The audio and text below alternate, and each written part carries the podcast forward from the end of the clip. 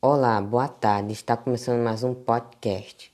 Meu nome é Arthur e estou no sétimo ano da escola Sem Mais. E o podcast de hoje é sobre festa tradicional nordestina. Eu, meu convidado de hoje é João Vitor. As festas juninas ocorrem no mês de julho e são as principais festas da cultura nordestina, festejadas com danças típicas como quadrilha, forró, balões e fogos de artifícios, fazem homenagem aos santos católicos. João Vitor, na sua opinião, você acha que Campina Grande tem a maior festa de São João do mundo? Sim, porque o evento ganha proporções gigantescas em número de público. São mais de 2 milhões de pessoas que aproveitam os 30 dias de festa e o casamento coletivo reúne mais de 100 casais. E também conta com um show de fogo de artifício espetacular, que chega a durar mais de 10 minutos. Inclusive, o milho é um alimento muito importante nessa comemoração e por isso muitas comidas de festa junina levam milho. Os principais pratos de festa junina são pipoca, paçoca, pé de moleque, bolo de milho, arroz doce, cuscuz e tapioca.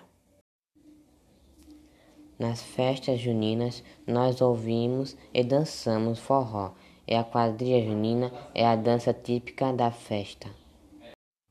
E uma curiosidade é que ela tem origem nas danças de salão na França e consiste numa bailada de casais caracterizados com vestimenta típica de caipiras.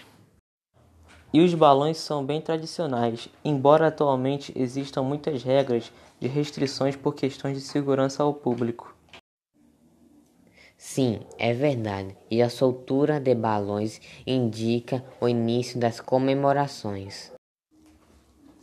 Também tem as brincadeiras como a pescaria, salto à fogueira, entre outros.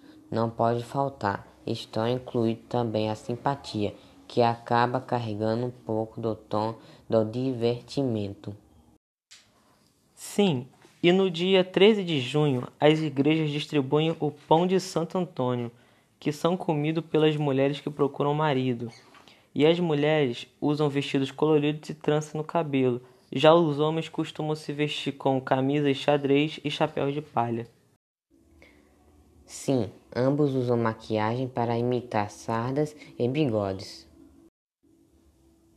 No Brasil, a noite de São João mais famosa acontece na região Nordeste, na cidade de Campina Grande. Diante dessa pandemia de 2020, foram cancelados todos os eventos juninos, mesmo com a chegada da vacina. Ainda não sabe quando voltaremos a realizar as festas.